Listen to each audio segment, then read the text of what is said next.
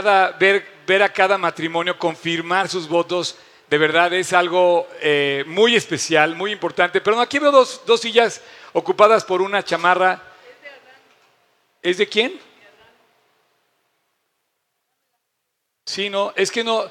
Allá aquí hay dos lugares. Y una cobija. Ok, bueno, pero es que, este, bueno, para que el otro día estaba en un hospital y varias, las únicas pocas sillas estaban ocupadas por mochilas. Yo decía, no puede ser. No hay donde sentarse y las que hay están ocupadas por mochilas. Pero bueno, este, no quiero quejarme, al contrario, estoy muy contento el día de hoy. Y yo quisiera nada más recordarte que este, hoy es nuestro cierre, hoy nuestro cierre es una reunión especial. En la, en la sesión de la mañana eh, despedimos, ya a ustedes ya, ya no les tocó, despedimos a nuestra misionera, a Corina. Ella se va a ir a vivir nuevamente, le acaban de renovar su visa a Israel, va a vivir en la ciudad de Haifa, se va el jueves. Estuvo contribuyendo acá de voluntario en nuestra escuela. Todos los chavitos de la escuela, todos los niños la aman. Y bueno, nos costó, eh, la verdad, eh, pensar que ya se iba otra vez. Pero finalmente hay, hay una decisión de un llamado de cada uno en cumplir su ministerio, ¿no? Y a veces no es agradable, a veces tiene sus, sus costos, ¿verdad? El, el costo de dejar a tu familia, a tus seres que amas, a, tu entorno, a tu iglesia, eh, irte al campo misionero es algo muy especial y muy notorio. Este, esto hicimos en la mañana, pero eh, quiero cerrar el día de hoy eh, nuestra serie y yo creo que este tema de las parejas no se cierra, continúa. Eh, tener una vida familiar es algo que no puedes decir, bueno, ya, ya logré lo que quería, no, esto sigue creciendo, es un reto, como decía ayer, en la renovación del voto, no hasta que la muerte los separe. Esto de recordar en la salud, en la enfermedad, en la riqueza, en la pobreza, en, las cosas buenas y en las cosas malas, en las circunstancias que nos, aprende, que nos enfrenta la vida, es hasta el final. Y, bueno, esto, esto de retomar eh, el, el tema de la relación es algo muy importante y mi cierre de hoy va enfocado a la responsabilidad que tú tienes como papá, como mamá, como esposo, como esposa, porque a final de cuentas quiero decirte que hay algo trascendente detrás de lo que se nos ha encomendado. Se nos ha encomendado, ¿saben qué? Se nos ha encomendado una descendencia. Los matrimonios no están así porque sí. Todos venimos de un matrimonio, todos venimos de una pareja y tenemos en una eh, proporción eh, directa la responsabilidad de guardar eh, nuestra casa por la responsabilidad que nos encomienda nuestra descendencia tú generas una descendencia. O sea, todos venimos, bueno, decimos que venimos de Abraham o de Noé. Vamos a hablar de Noé, que es la primera familia. Me dices, oye, ¿cuántos podrían ser los, los descendientes de Noé? Pues nosotros. Siete mil millones más. Y ellos empezaron, hay una consecuencia. En tan solo una generación o dos generaciones, tú puedes ver, tú puedes ver eh, familias que en tan solo los abuelos les toca ver, o los bisabuelos, les toca ver que ya no pueden contener en una casa a toda su descendencia. Es fácil pensar en esto y pensar que no pasa nada, pero ahí donde surge realmente todo lo que pasa en nuestras vidas, las consecuencias de la sociedad como estamos, una sociedad exitosa o una sociedad violenta, viene de la descendencia y de la encomienda que tenemos nosotros hacia nuestros hijos sobre lo que le vamos a heredar. Hablamos de que vamos a heredarle un país X o Y, pero yo te quiero pedir que tú, le, que tú le enfoques en qué le vas a enseñar en tu casa, que eres tú y yo, o sea, pareja, qué le vas a dejar a tus hijos en tu casa, qué herencia les vas a dar. Ahora, como nada y como nunca y como solamente puedo decírtelo yo y cualquiera que predica la Biblia, la única cosa puntual, directa, clara que un hombre y una mujer necesitan para vivir felices se llama Cristo. Y déjame decírtelo nuevamente, no estoy hablando de una historia bonita, no estoy hablando de una leyenda, no estoy hablando de un cuento, estoy hablando de una realidad. ¿Quieres ser feliz? El que diseñó la felicidad es Jesucristo. El, el creador del amor es Jesucristo. Si tú tienes pensado que tu felicidad está puesta en una persona, no, es parte del camino. pero la meta es conocer a Cristo. Así es que cuando dice el famoso pasaje que tocamos esa semana, eh, bueno, esas semanas, porque recurrimos varias veces a este pasaje de Efesios 5, cuando dice el pasaje de Efesios 5, 21, someteos unos a otros al temor de Dios, está hablando de algo que es el principio de los matrimonios. Si tú continúas leyendo este pasaje hasta el final, habla de la esposa, habla del esposo, te quiero decir que el inicio de este pasaje sobre eh, eh, esposas eh, dice, están sujetas a vuestros maridos, y luego después habla de los maridos, dice amar a, su a, su esposa como Cristo amó a la iglesia. Voy a pedir que sí apaguen los motores, por favor, Eric. Es que sí, de plano, sí está fuerte, ¿verdad? Les va a dar calor. A mí también. Pero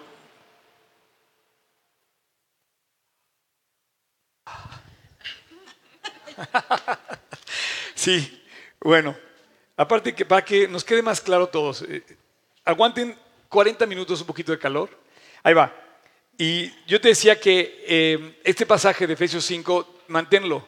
Muchas mujeres no quieren leerlo porque habla de sujetarse, de someterse.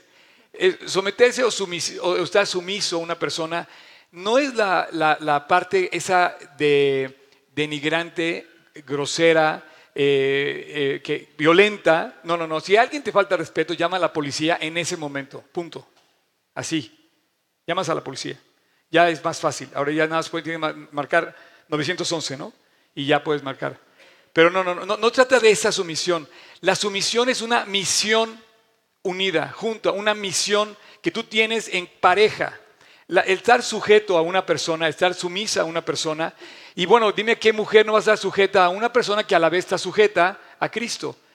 Ayer estaba yo eh, eh, en primera fila escuchando los testimonios de, las personas que renovaron sus votos y era precioso porque yo comparo esto con lo que dice Cristo, que así debe amar, eh, como, como Dios ama a su iglesia, así debe amar el esposo a su esposa, ¿no? Y entonces fue precioso retomar ese compromiso, verlo de los varones y decir, eh, que con la ayuda de Dios, con el favor de Dios, con agarrado de Dios, siguiendo a Dios, con la fidelidad a Dios, van a poder seguir adelante caminando y enfrentando con fidelidad los años que vienen, sumisos, sometidos al, como dice ahí, temor de Dios. Tú no puedes, tú no puedes saltarte esta regla. Te saltas a Dios en tu relación, te estás saltando la clave que tiene cualquier eh, cosa donde quieras producir amor.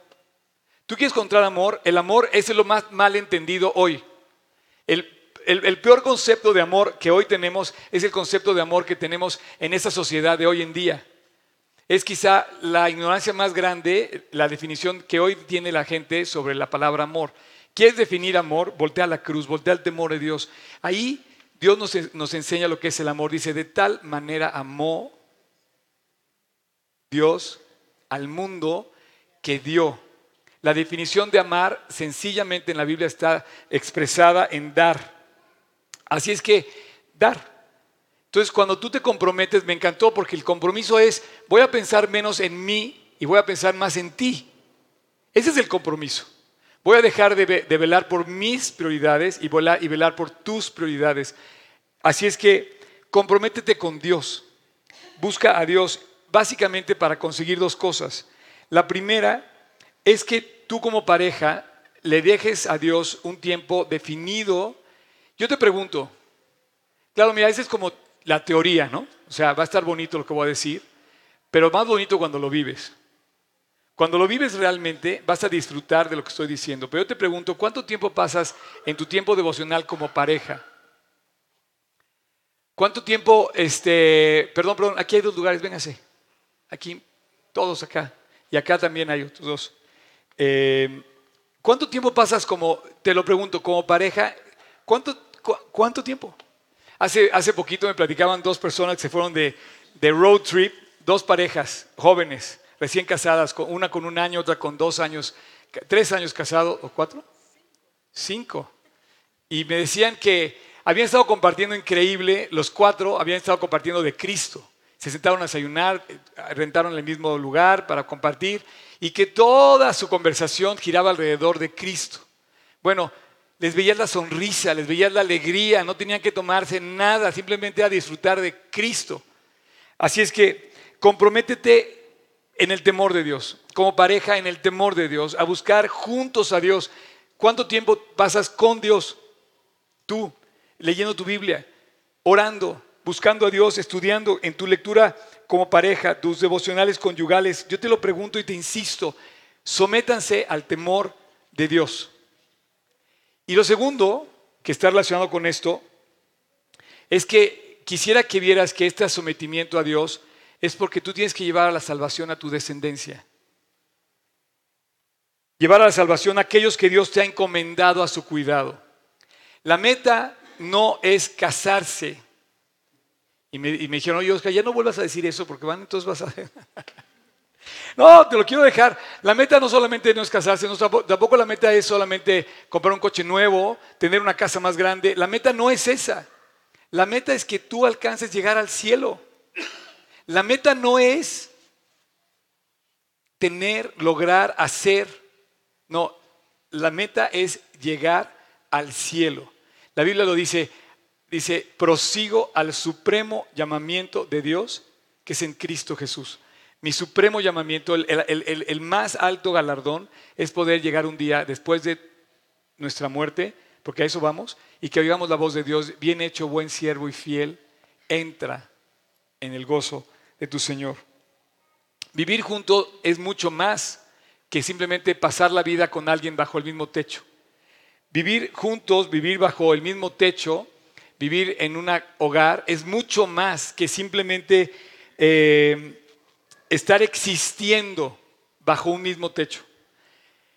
Vivir juntos tiene una gran responsabilidad, que son todos estos chavitos que están aquí, que alguna vez ustedes también fueron chavitos. De eso quiero hablar.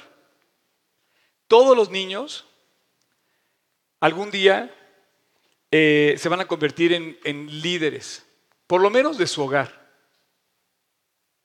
Todos. Te lo voy a poner al revés. Pregunta a los líderes ¿Dónde están sus papás ahorita?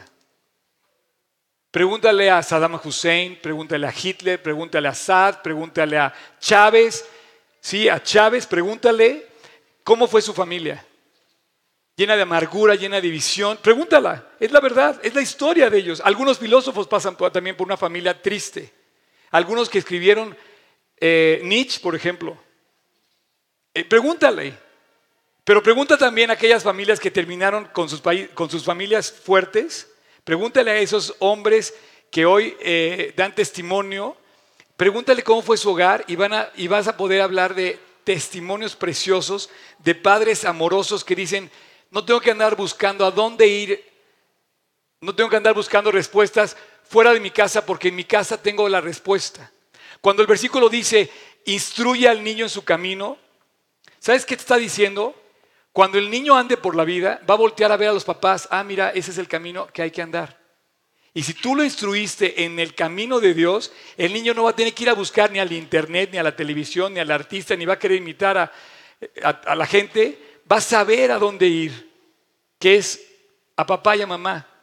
Un niño que vio a sus papás vivir en armonía, en amor, ¿sabes qué va a decir? No tengo más, ni quiero menos. Quiero lo mismo que fue mamá para papá. Y voy a buscar una mujer como mamá para casarme. Y voy a ser el papá que me enseñó a ser mi papá. No tienes más. Solamente tienes que buscar a ver el hogar. El 50% del éxito de un hogar unido, el 50%, te lo puse al revés, el hogar unido genera el 50% del éxito del niño. El lugar desunido, quiero prepararte, tú ves a tus bebés chiquitos, ¿no? Bueno, prepárate para la, tragedia que viene si tú ahorita descuidas tu descendencia. Sí, el final de la serie tú y yo es hablar de tu descendencia. ¿Sabes la importancia que tiene? Puedes generar toda una nación con tu descendencia. Lo vamos a ver hoy. Así es que las parejas no se deben conformar simplemente con existir bajo el mismo techo. Ellos se conocen, ¿sí? Existes bajo el mismo techo, conoces mejor a la persona íntimamente, etcétera pero a veces se vuelve incómodo vivir bajo el mismo techo con una persona que a veces no funciona como quisieras que funcionara, ¿no? Pero ese es el camino. Cuando, cuando se vuelve incómodo, escúchenme bien, por favor, los que están casados, no es mi problema, ¿eh? O sea, quiero decirles que yo no estoy casado. No crean que yo estoy hablando de mí. Estoy hablando de ustedes que están casados. Y escúchenme bien, si tú estás enfrentando dificultades, te voy a decir, ese es el camino del amor. Superarlas con la fidelidad que Dios te demanda. Y que además tú le dijiste al juez que lo ibas a hacer así. En las buenas y en las malas. ¿Cuándo vas a probar tu amor si no es cuando verdaderamente, no, si no quieres salir de la comodidad y del... No. Las parejas que llevan una, una buena relación en un matrimonio han descubierto que no es nada más vivir bajo el mismo techo. Hay una herencia muy grande a la siguiente generación. Una herencia grande, una herencia profunda. Y te voy a decir algo, hay un plan eterno a la siguiente generación. Hay un proyecto enorme. Y te voy a decir una cosa, Dios diseñó entregarle ese proyecto a papá y a mamá. Y le dijo, tú vas a ser la persona perfecta para te dé el proyecto. Te vas a llamar papá. Y tú vas a ser la persona perfecta para que te dé este proyecto. Te vas a llamar mamá. ¿Qué es el proyecto? La supervisión del camino al cielo de tu hijo. O, en otras palabras, generar un terrorista. ¿En serio? ¿Sabes por qué un terrorista se atreve, o bueno, puedo hablar en general, ¿no? Se atreve a, inclusive sacrificar su vida. El otro día estaba oyendo el testimonio de, una familia árabe que, que muere una, una mujer, una jovencita de veintitantos años, porque dijo, no tengo una razón para seguir viva. Nadie me ama en esta vida, ni mis papás. Si tú estás sembrando eso en tus hijos, ahora, no te vayas a poner la capa de superhéroe, ¿eh? hay, hay muchos superhéroes aquí. Todos ustedes mamás, todos ustedes papás se ponen la capa de superhéroe, yo no porque no tengo hijos, pero sí también puedo tener errores definitivamente, les pido que no consideren esto como un juicio. Pero hay muchos que dicen, no, mira, yo doy la vida por mi hija, yo doy la vida por mi hijo, no me las toques, no me los toques. Ah, pero si tu, hijo te pregunta, ¿y papá? No, no, a ese no lo perdono. Ah, o sea, das la vida por mí, pero no por mi papá. O sea, no entiendo, mamá. O al revés, papá, ¿te has peleado con mi mamá? ¿Cómo? Das tu vida por mí, pero no por mi papá. No entiendo cuál es tu concepto de amor. A mí. Me estás separando de una de las personas que más amo.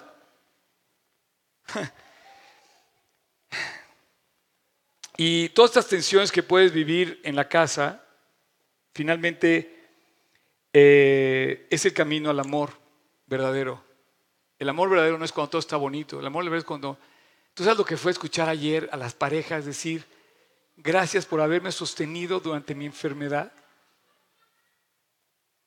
Gracias por haber sido fiel durante todos los años que estuve enferma. ¿Sabes lo que es escuchar eso? Es muy padre a las bodas, ¿no? Y decir, sí, me voy a casar contigo y todo va a ser bonito. Pero es mucho más padre después de 30 años escuchar la historia. Como la historia de Mauricio. Felicidades por tus 40 años. Y la verdad, verlos aquí de la mano es, es, algo muy alentador. ¿Cómo resuelves tus tensiones? Esta es la primera parte ya de entrando ya al tema de mi plática. ¿Cómo resuelves tus tensiones en tu casa cuando eres esposo y esposa? ¿Cómo arreglas tu vida? Está sencillísimo y a la vez tiene un costo alto. Se llama hacer la voluntad de Dios todos los problemas que tú enfrentas en tu vida, pregúntate si estás haciendo la voluntad de Dios. Es sencillo. El que hace la voluntad de Dios no se sale del camino. Y la voluntad de Dios está expresada en la Biblia y tú puedes seguir la voluntad de Dios cuando lees, cuando estudias, cuando profundizas en la Biblia. Pero haciendo la voluntad de Dios es la única cosa realmente importante en la vida. Un gran padre, un gran padre que, que hay en la Biblia, que se llama el padre Abraham, nuestro padre Abraham tiene muchos, muchos hijos. Nuestro padre Abraham, ¿se lo saben? está buenísima la canción. Este, a ver si luego la ponen con los niños, ¿no? Este, nuestro padre Abraham tuvo muchos hijos, pero Abraham, Abraham de verdad en la Biblia es un, es un gran hombre de fe. Es un gran hombre de... Fíjate que ves a Abraham como un pilar de la fe, amigo de Dios, y a la vez lo ves muy humano cometiendo errores garrafales, pero lo ves fiel a Dios. Y nuestro padre Abraham, Abraham finalmente hace algo muy, muy impresionante para cumplir con la voluntad de Dios. Si algo hizo Abraham fue buscar la voluntad de Dios. Dejó a Lot, dejó su casa, dejó su parentela, finalmente tuvo que sacrificar a su hijo y Dios lo detuvo justo en el momento de, entrar a esta eh, gran prueba. Pero él quiso hacer la voluntad de Dios y dijo que era capaz, Dios era soberano para regresarle aún de, de entre los muertos a su hijo, a su único hijo, bueno, a su segundo hijo después del caos que había hecho con el, el otro hijo que tuvo. Entonces, ¿quién? David lo dice en el Salmo 75, dice, ¿a quién tengo yo en esta vida que yo tenga que agradar? Y dice, a nadie más que a ti. Dice, ¿a quién tengo yo en los cielos sino a ti? Y fuera de ti nada deseo en la tierra. Yo, quiero, dice David, yo quiero hacer tu voluntad. Quiero hacer la voluntad de mi Padre, quiero hacer la voluntad de Dios en mi vida. Y el mayor problema que tenemos para hacer la voluntad de Dios es mantenernos fieles. Por eso la importancia de la cena de ayer y por eso lo que representó para mí ser testigo, porque ver el paso del tiempo y ver las dificultades y ver el camino, ¿verdad? Que, se que, se que, ha, que ha llevado diferentes parejas y ver que no ha sido fácil, resaltas algo muy hermoso que es la fidelidad de la pareja. Y esto es algo hermoso. Y, Abraham fue una persona, a final de cuentas, fiel. Y yo quiero que tú seas fiel. Y Dios desea que yo sea fiel. Y tú esperas que yo sea fiel. Y esperas que tu pareja sea fiel. Y esperas que tu esposo sea fiel. Y que tu presidente sea fiel. Y que tu amigo sea fiel. Y que tu jefe sea fiel. Y que tus empleados sean fieles. Y que tus colegas sean fieles. Tú esperas eso. Yo no creo que haya nada más impactante en la vida, nada más profundo en tu carácter de ser humano que ser fiel. Una persona infiel es muy, o sea, como que pierde todo. Si no eres fiel a tus principios, si no eres fiel a tus, a, tus, a tus seres amados, ¿a qué, eres, fiel entonces? Te pregunto. Si, si rompes con este concepto de fidelidad en tu carácter, entonces ¿de qué está formado tu carácter? Y el mayor problema que tenemos es ese. En la iglesia, por ejemplo, eh, el problema es no tener creyentes. Ese no es el problema. El problema es tener creyentes fieles. ¿Sabes lo que es que yo te diga que tengo 37 años caminando con Cristo? O sea, ¿sabes cuántos he visto dejar a Cristo a mitad del camino? ¿Sabes cuántos han tirado la toalla? ¿Sabes? O sea, el problema no es tener creyentes, el problema es tener los fieles. El problema entre tú y Dios no es que tú le creas, es que tú te mantengas fiel. El problema no es con Dios, es contigo, conmigo, en cuanto a la fidelidad. Así es que Dios es, si, si a Dios estimamos que su voluntad es lo primero, Dios espera que también seamos fieles para cumplirla siempre. Así es que eh, tú afectas en tu fidelidad a tu pareja, afectas definitivamente a tus descendientes.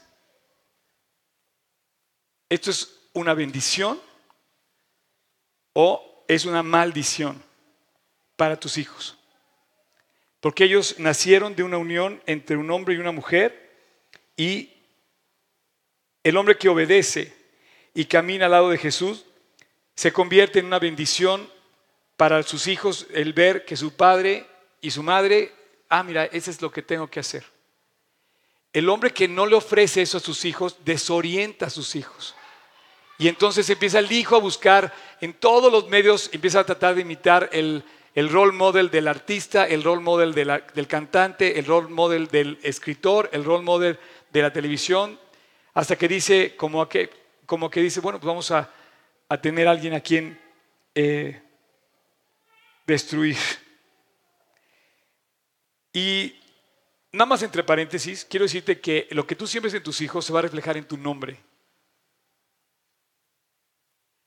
Ya vieron el artista ahora que, eh, una personalidad del mundo artístico de México, que ahora su hijo está metido en un problema, pues automáticamente el, nombre del artista está en entredicho.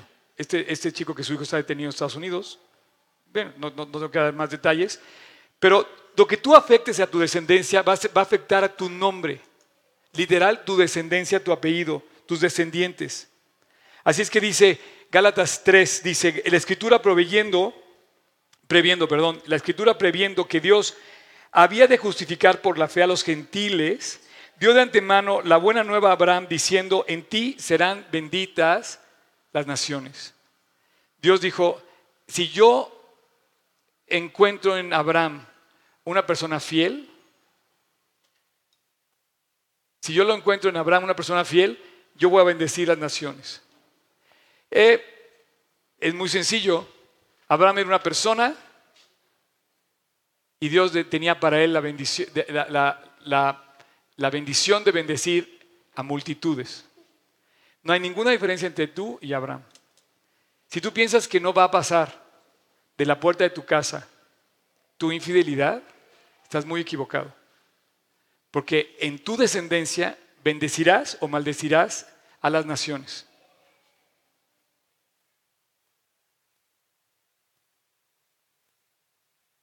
Déjame decirte algo. Eh,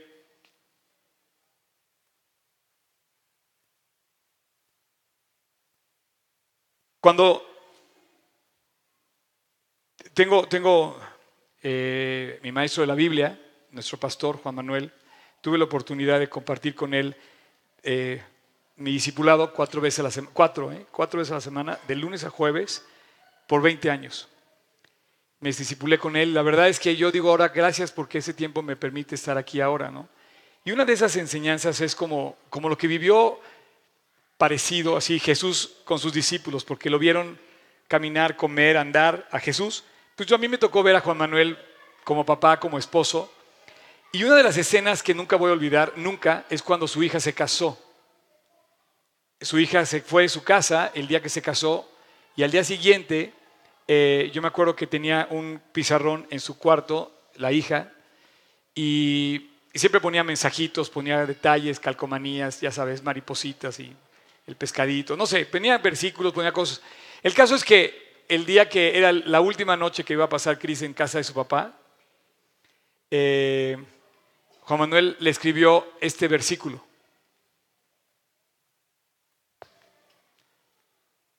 Te lo voy a repetir. Dice, lo que aprendisteis y recibisteis y oísteis y visteis en mí, esto sé.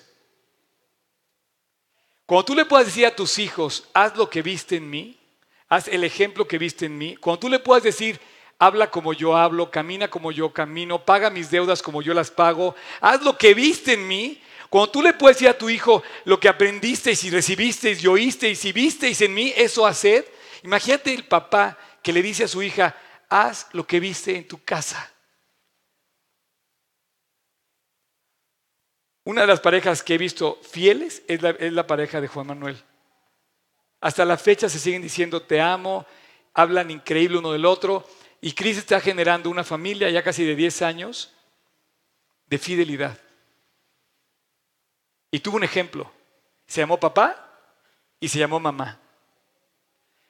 Velo como tú quieras, pero representas un futuro valioso de tu descendencia. Y además representas una multitud, porque en el momento que tu descendencia empieza a crecer, nada va, a haber quien la pare. Hay, hay pueblos que se llaman, que tienen el nombre del pueblo por la descendencia. Y este pacto que hace Abraham con Dios, es un pacto, es una alianza que lo nombra, lo hace nombrar a Abraham como un patriarca, el patriarca de la nación de Israel, el padre de la nación de Israel. Y una sola persona fue un papá de una nación. No creas que hay mucha diferencia entre tú y Abraham, entre yo y Abraham. Y para continuar, quisiera yo nada más este, eh, llegar a este punto precioso de un, pasaje que me recuerda, tengo memorias muy hermosas. Eh, con este pasaje de, Romanos. Eh, Romanos 4, 16 y 17. Escucha bien lo que dice. Dice, por tanto es por fe para que sea por gracia, a fin de que la promesa sea firme para toda su descendencia. La lucha de la fe, y la gracia, de la, fe y las obras, por así decir, está en, Romanos 3, Romanos 4, eh, todo un discernimiento, toda una disertación de Pablo, el apóstol, a los romanos, diciendo, ¿es por obras o es por fe? Y entonces dice, bueno, es por fe para que sea por gracia, a fin de que tu descendencia tenga también la promesa. Y está hablando de tu descendencia que tenga la promesa que tú le estás enseñando. Y dice, no solamente para los que son de la ley, sino también para los que están de la fe de Abraham. Esto habla de los judíos. Y dice, el cual es padre de todos nosotros. O sea, Abraham es una persona, pero padre de una multitud. No solamente de los que son de la fe de Abraham, sino también padre de los que no son de la fe de Abraham, para que sea por gracia. Entonces, ¿nosotros hemos sido afectados por una sola persona? Sí. ¿Tu descendencia va a ser afectada por, por lo que tú crees en tu hogar? Sí. Así es que piénsalo dos veces. Y el versículo que sigue trae muchos recuerdos hermosos porque dice, como está escrito, te he puesto de padre de muchas gentes. No solamente la hija que tienes o el hijo que tienes va a ser niño. Un día ese chavo puede ser Margaret Thatcher o puede ser Saddam Hussein.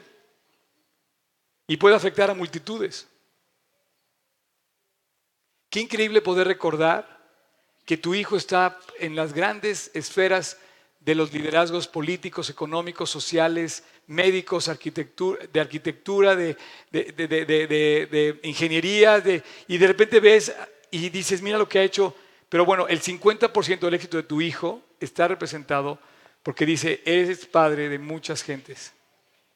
Y dice, delante de Dios, entre paréntesis, Dios que da vida a los muertos. La única persona que puede levantar a los muertos se llama Jesucristo. Lo hizo con Lázaro y lo va a hacer con todos en el día de la resurrección. El día de la resurrección de nuestras vidas, vamos a declarar y decirle, Dios es el único que pudo haber dado vida a los muertos. Y termina diciendo que llama las cosas que no son como si fueran. Ese versículo estábamos en el libro de Romanos hace tres años cuando estábamos estudiando esto y ese versículo me inspiró, me dio el aliento, ese versículo para poder llevar a cabo esto que tenemos hoy aquí. Dice que son las cosas que no son, Dios las hace como si fueran. Y esto no existía y ahora es. Pero lo más increíble no son los ladrillos que hay en este lugar, los, más increíbles son los, corazones que forman este, este lugar. En ese sentido, eh, eh, debemos recordar también que Dios nos hace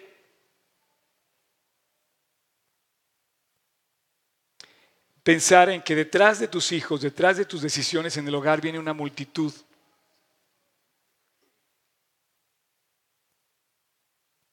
Ser papá,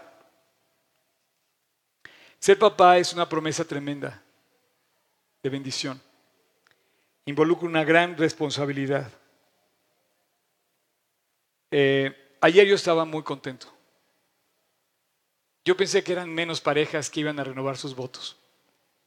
La verdad, los lugares acabaron el primer día que salieron a la venta y me estuvieron hablando más personas que querían ir a renovar sus votos.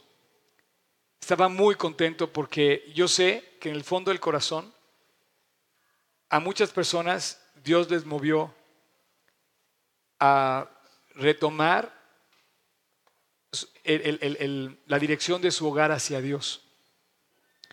No hay nada más hermoso que tener un, un, hogar estable. No hay nada que más me aliente que ver una persona mayor tomada de la mano de su esposo o de su esposa. No hay nada más que me dé más alegría y después estuvieron comentando conmigo muchos eh, detalles, ¿no? Y de ver, algunos se volvieron poetas. Uno dijo algo así como, he estado dos veces en el cielo.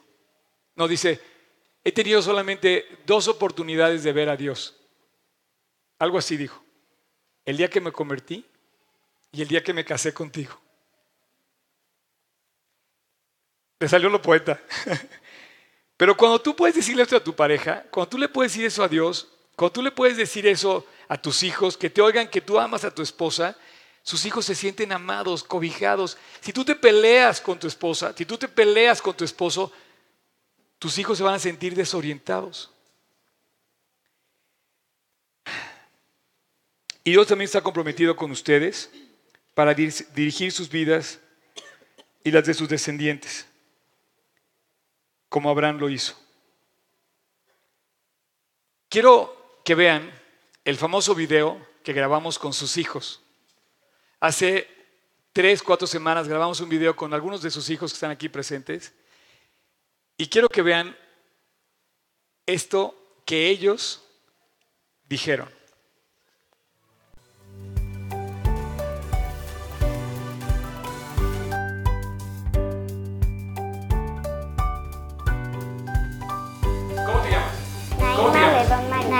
Ledón Marichal. Jonathan Reed. Jonathan Reed. Christopher Caleb Pérez. Christopher Caleb Pérez. Tami. Tami. Enrique. Kisha Ledón Marichal. Johan. ¿Cuál es tu deporte favorito? ¿Cuál es tu deporte favorito? El tenis. El fútbol. El béisbol. El béisbol. Fútbol. Fútbol. Fútbol. Tenis. Tenis. Me gusta mucho Me gusta mucho ¿Quién es tu nadar. superhéroe? ¿Quién es tu superhéroe? Si pudieras escoger, si pudieras escoger jugar con Serena Williams o con tu papá, ¿con quién preferirías jugar? Mi papá. ¿Por qué? Porque es mi papá. ¿Cuál es tu, cuál es tu futbolista favorito? Cristiano Ronaldo. Cristiano Ronaldo. ¿Con quién preferirías jugar? ¿Con Cristiano Ronaldo o con tu papá? Con mi papá. Si pudieras jugar con Messi o con tu papá, ¿con quién jugarías? ¿Con quién preferirías jugar? Con mi papá. A mi papá. Con mi papá. ¿Mi papá? Con mi papá y con mi hermana. De- Con mi mamá. ¿Quién te enseñó a hacer cara de pescado? Papito. ¿Te gustaría jugar con tus papás? Sí. Juguete favorito es un caballito. ¿A qué adulto escogerías para jugar contigo? Mi papá. A Chicharito. bueno, todas. Con todas, pero fútbol. ¿Qué mensaje le mandarías a tus papás? Que los quiero muchísimo y gracias por todo lo que me han dado en mi vida, que me han hecho muy felices.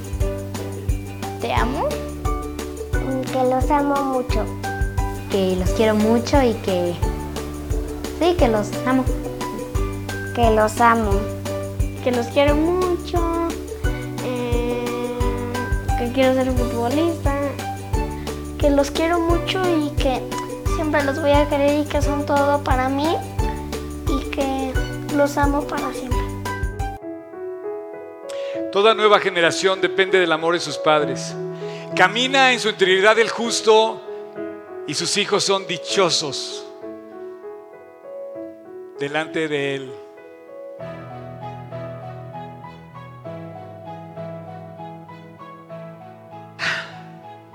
Esta serie de tú y yo no es de tú y yo.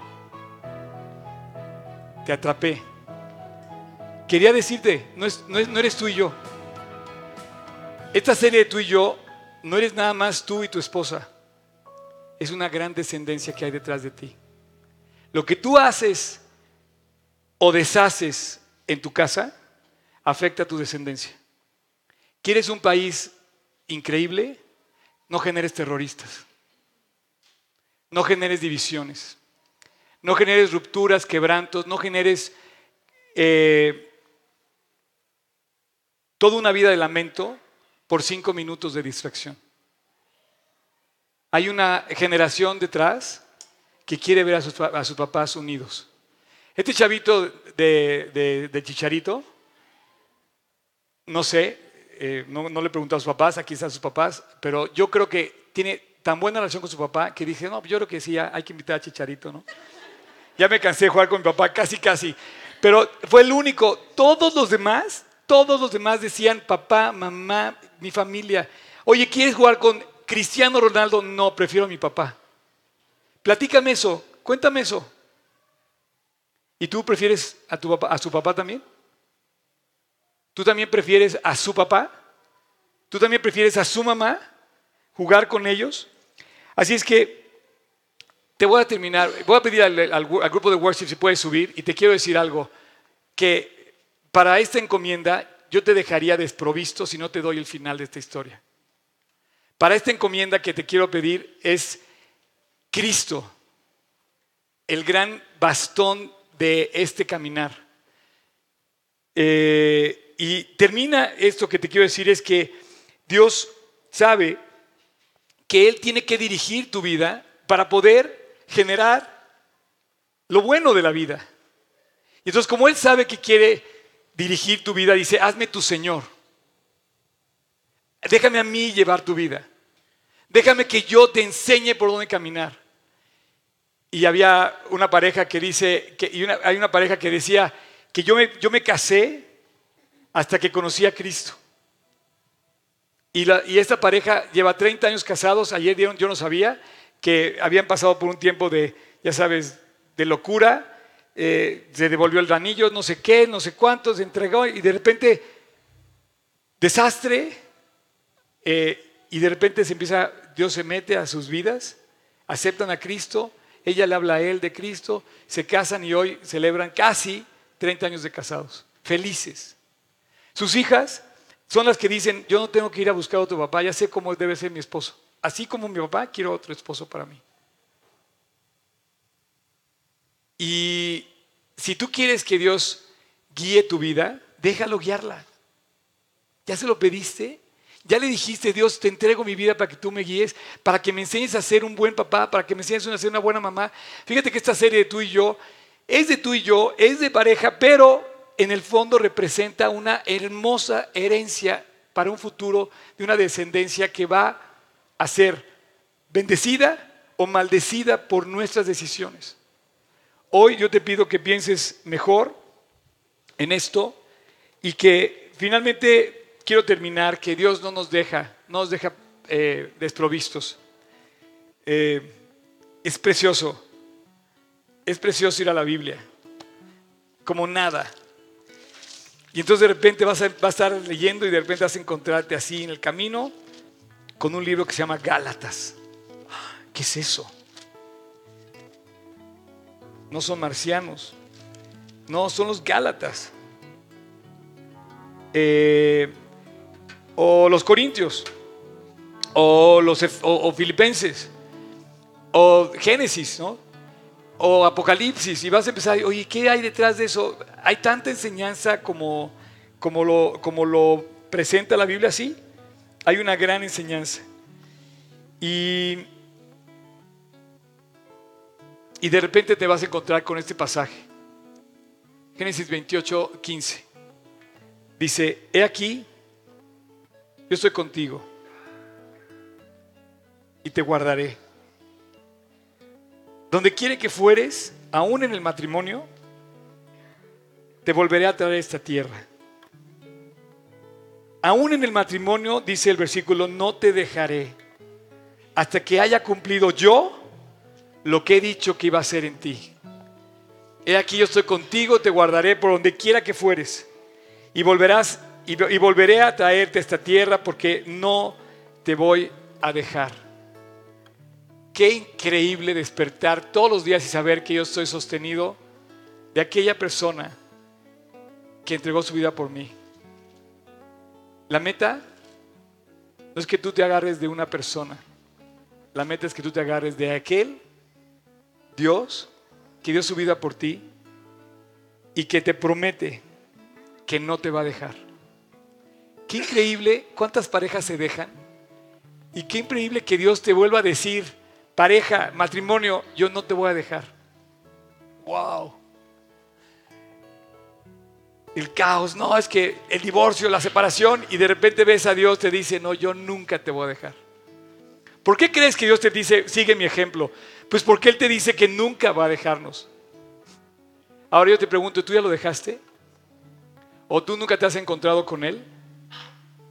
Quisiera terminar, antes de orar por ustedes como matrimonios y como familias, quisiera terminar orando para que tú le entregues tu vida a Cristo. Para que tú le digas a Dios, Dios, no te quiero dejar porque tú nunca me has dejado. Y si te dejé, te pido perdón. Si me aparté de ti, quiero regresar. Si me fui, perdóname, déjame regresar. Inclina tu rostro, por favor, cierra tus ojos. Y yo sé que si tú estás escuchándome, yo sé que tú anhelas agarrarte de Cristo. Yo lo sé. Porque nadie está satisfecho hasta que lo conoce. Esa es la única fuente que sana y sacia el alma. Y si tú quieres hoy, te quiero pedir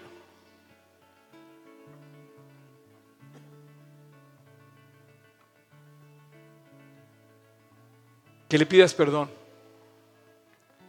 que te reconcilies con Él, que le digas, Dios, gracias por no dejarme. Hoy yo me quiero acercar a ti. Así que así con los ojos eh, cerrados y con tu rostro inclinado, voy a hacer una oración y es para ti. Dísela a Cristo. En tu corazón repite en silencio, Señor Jesús, hoy quiero entregarte mi vida. Quiero pedirte que me guardes y me lleves cerca de ti. Quiero pedirte, Dios, el día de hoy perdón. Que me perdones y que me limpies y que entres a mi corazón. No te quiero dejar, Jesús. El día de hoy te hago mi guía, mi Señor y mi Salvador. Límpiame y cámbiame. Y a partir de hoy quiero caminar junto a ti. Gracias por no dejarme nunca. Ahora yo no te quiero dejar. Te doy las gracias por haber ido a la cruz. Hoy te hago mi Señor y mi Salvador personal. En tu nombre Jesús te lo pido. Y Padre, yo te quiero pedir por cada familia hermosa Hermosa por los planes que tú tienes para ellos.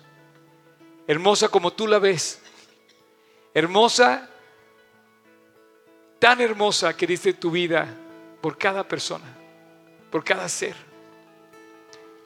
Hermosa como hiciste el mundo para nosotros.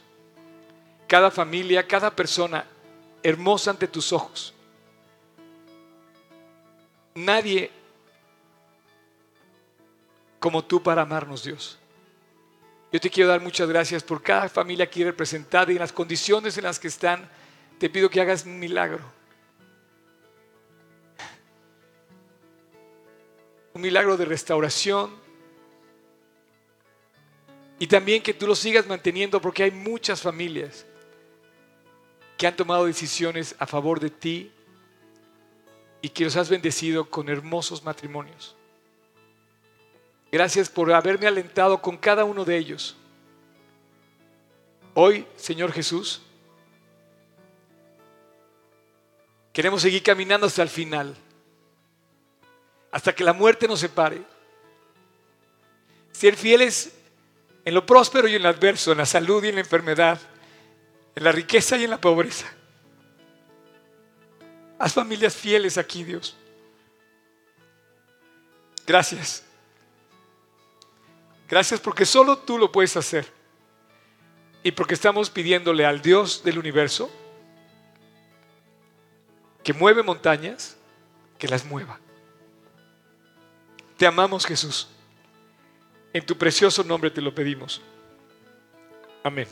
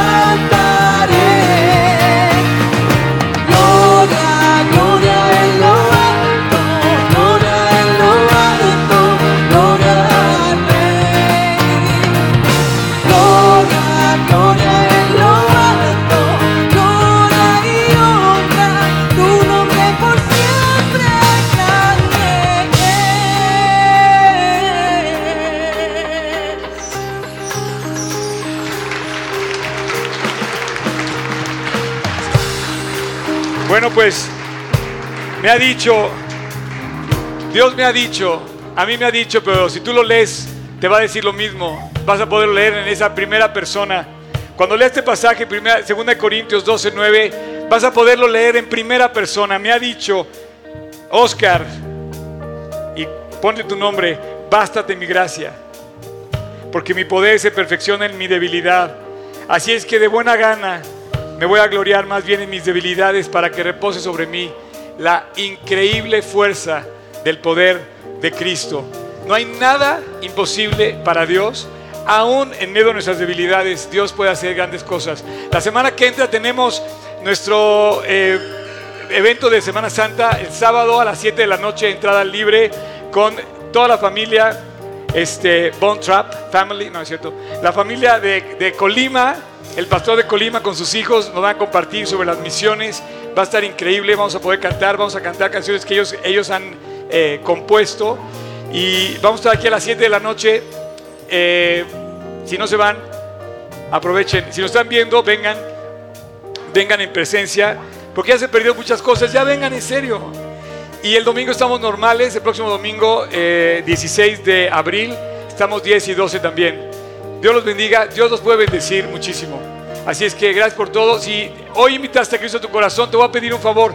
Si hoy hiciste la oración, acércate con la persona que te invitó o con alguno de su staff y dile, dile, oye, yo acabo de invitar a Cristo a mi corazón, ¿cómo le hago? Quiero mi Biblia, quiero crecer, quiero saber más, quiero enamorarme más de Cristo y así enamorarme más de mi esposo, de mi esposa, que cambie mi vida.